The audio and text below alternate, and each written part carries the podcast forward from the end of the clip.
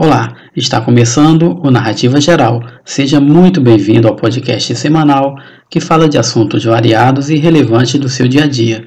Eu sou Flávio Félix e te convido à narrativa de hoje. O tema é arte de rua. Em algum momento da vida você já se deparou com algum artista de rua, seja uma estátua viva ou até mesmo um palhaço fazendo malabarismo no sinal nos últimos tempos, esse tipo de arte se tornou bastante popular nos vagões de trens e metrô. E por falar em vagões, eu vou começar conversando com uma dupla incrível que eu conheci enquanto eles se apresentavam nos vagões do metrô Rio. Eu converso agora com a galera do Parábola 21. Bom, pessoal, eu vou pedir que vocês comecem se apresentando: nome, idade, de onde vem, etc. Bom, meu nome é João Pedro Meato Ramos, tenho 21 anos, Nasci 18 de julho de 2007, caso, 98, e sou do Rio de Janeiro, Vila Militar, Magalhães Bastos.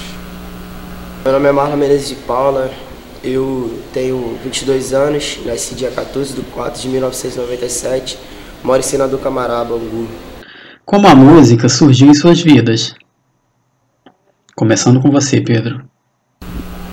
A música surgiu na minha vida desde quando, na verdade, quando eu quase nasci, né, praticamente, né? Então, acho que, com, acho que eu descobri, na verdade, a música com uns 4 anos, 3, 4 anos.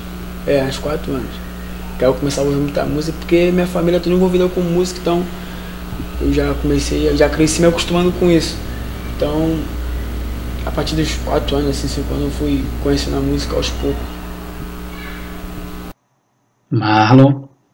Te falar, a música entrou na minha vida mas por influência de família, minha mãe, minha irmã, meu pai, todo mundo, minha família toda se canta. E de tanto eles ensaiarem as canções lá, eu acabei aprendendo as músicas e tentava fazer igual. E às vezes eu não conseguia, às vezes eu conseguia.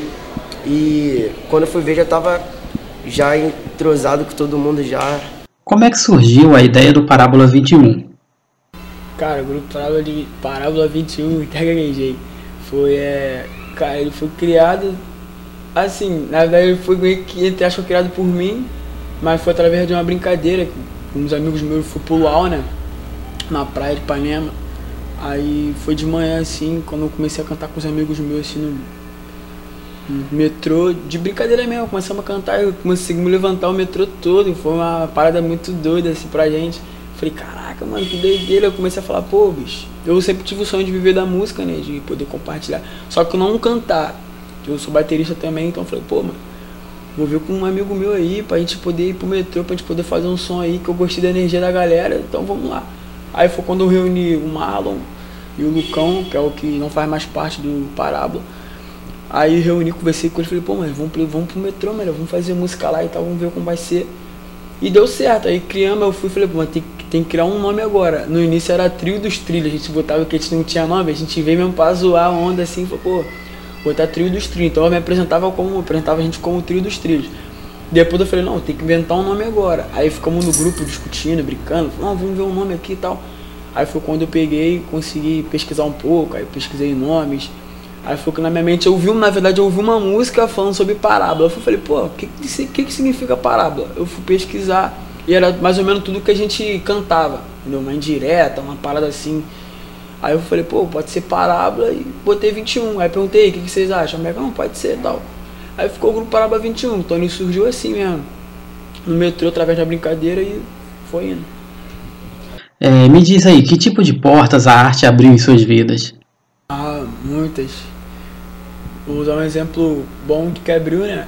Pô, pelo menos pelo, pelo metrô mesmo, no caso. No metrô foi acho que o lugar assim que, que a gente conheceu muitas pessoas, até mesmo você, né? Como que hoje, então assim, pô, no metrô eu encontrei produtores, eu encontrei muitos conselhos, eu encontrei pessoas que motivaram a gente com palavras. E pô, cantamos em um monte de lugar, fizemos aniversário, fizemos show, um evento, cantamos em teatro, biblioteca. Graças a Deus pela galera também que conhece a gente no metrô, também no dia a dia aí, a internet também. E também fechou também, pô. Várias áreas da nossa vida também a gente, às vezes, preferia a música e fechava o transporte, dava prioridade pra música. Então, em algumas partes assim, deu uma interrompida algumas palavras, mas a gente ainda acredita que isso vai valer a pena um dia. E falando de grana, dá para viver só com o que ganha com a música do Parábola 21? Cara, a música em si ela é um. Ela é muito. Tem momentos bons e tem momentos ruins, né, velho? Então, assim, pra gente, a gente, entre aspas, vive disso, da música. E a gente consegue se manter legal, consegue sair, consegue pagar as contas. Mas a gente prefere, a gente ainda quer chegar num, num alcance maior, entendeu? Quer que bastante pessoas reconheçam a gente, que ouçam o nosso som falam, falam caraca, esse, o som desses caras são bom, entendeu? A música que eles transmitem é uma música boa. É, a, a, minha impressão é essa, eu tenho essa, esse desejo no coração de eu poder trans, transpassar para as pessoas a minha felicidade através da música, através da letra, mudar, mudar as pessoas, entendeu? Através do que eu canto, falar, é, falar, falar coisas, falar frases que as pessoas vão falar, caraca, vão acordar no outro dia, pô, mano, essa música me motivou e tal, essa música aqui, pô, bicho, eu acordei hoje com vontade de viver e tal. A minha intuição é essa mesmo. Porque eu, pessoas já me transmitiram isso, entendeu? Eu ouço às vezes umas músicas assim, um rap, eu falo, caraca, mano, nada a ver ouvir um rap. Eu gosto, mas eu ouço a letra e falo, caraca, mano, essa música me motivou, por incrível que pareça.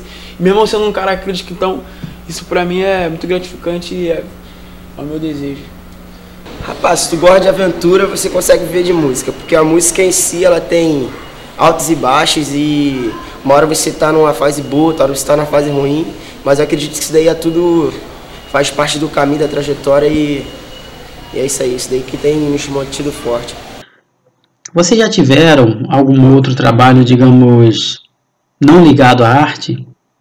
Já, pô, já, muita coisa. Tudo que você imaginar praticamente já trabalhei. Já trabalhei entregando gás, já trabalhei é, em padaria, já trabalhei entregando panfleto. Hoje eu sou formado em bombeiro civil, mas eu não trabalho muito na área. Mas é porque eu gosto muito de música mesmo e também sou músico mesmo, baterista. Já, pô, já entreguei quentinha, já trabalhei em mototáxi, já trabalhei em padaria, mercadinho, lava-jato. Vocês já sofreram algum tipo de preconceito por causa da arte? Na rua, ou até mesmo na família, por achar que, sei lá, não é um trabalho que vale a pena investir? Ou digno? Já, pô, já. já. Muitas vezes. Acho que isso faz parte, acho que não teria nem graça se não houvesse preconceito, se não houvesse rejeição.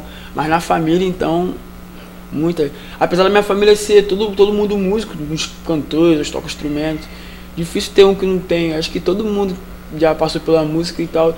E já teve, mano, ah, tem que estudar, já tá velho, vai ficar insistindo na música, a música tem altos e baixos.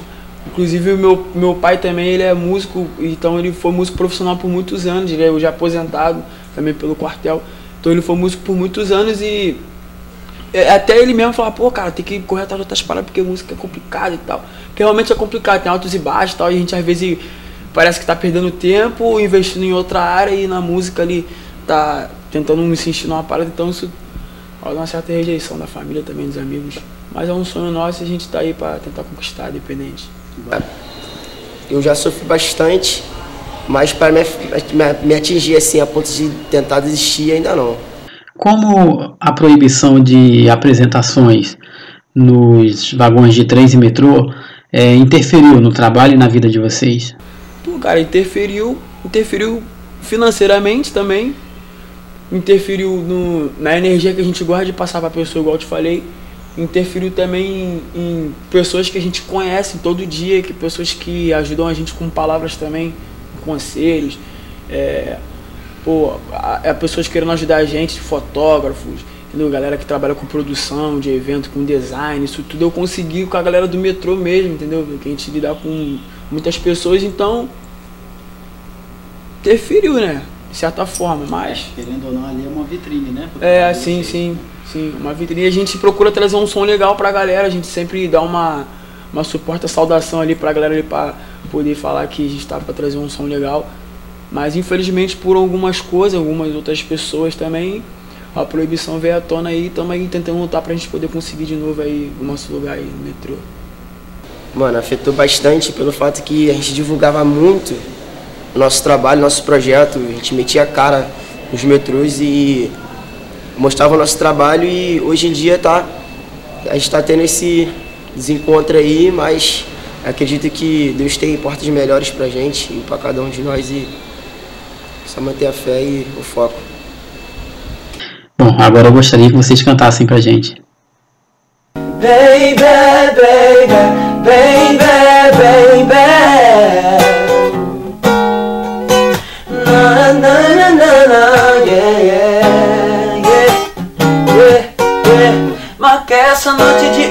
passa, te espero lá em casa E tô numa praça, me arranco um sorriso de graça. Me olha, mas se que disfarça Me encara, mas por pouco tempo. Vem cá e aproveita o momento Sinto teu cheiro com a brisa do vento e me embola inteiro Me olha os seus olhos enquanto os seus lábios se grudam nos meus. Contraste perfeito, meu beijo, teu beijo, meu sabor É preto no branco, é branco no preto. Olho pro céu e agradeço. Escrevi essa letra, sabe, tem um dom.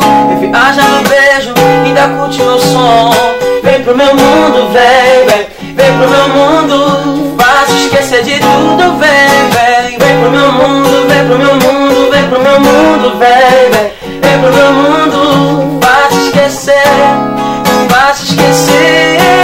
Faço tudo que tu quer, mas só quando eu quiser. Me enxerga um jogo Um game arriscado, mas tá preparado pra tá do meu lado. E já tá ligado Desde o começo que não seria fácil Aceitou desafio, adoro um perigo, né filha? Te faço esquecer de tudo, esquecer de tudo, vem Vem pro meu mundo, vem, vem Vem pro meu mundo, te faço esquecer Vem pro meu mundo, vem, vem Vem pro meu mundo, te faço esquecer de tudo, vem pro meu mundo, vem pro meu mundo, vem, vem. Vem pro meu mundo, te faço esquecer Te faço esquecer. Faço tudo que tu quer, mas só, mas só quando eu quiser. Mexer um jogo. Um game arriscado, mas tá preparado pra estar do meu lado. E já tá ligado. Desde o começo que não seria fácil. Aceitou o desafio, adoro um perigo, né filha? Esquecer de tudo, vem. Vem pro meu mundo, vem pro meu mundo, vem pro meu mundo, vem.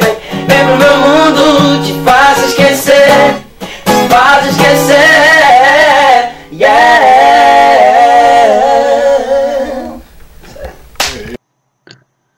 Se você está no Rio de Janeiro e viaja de trem, certamente em algum momento você já encontrou com as Branquelas, com Pantera Negra ou até mesmo Homem-Aranha.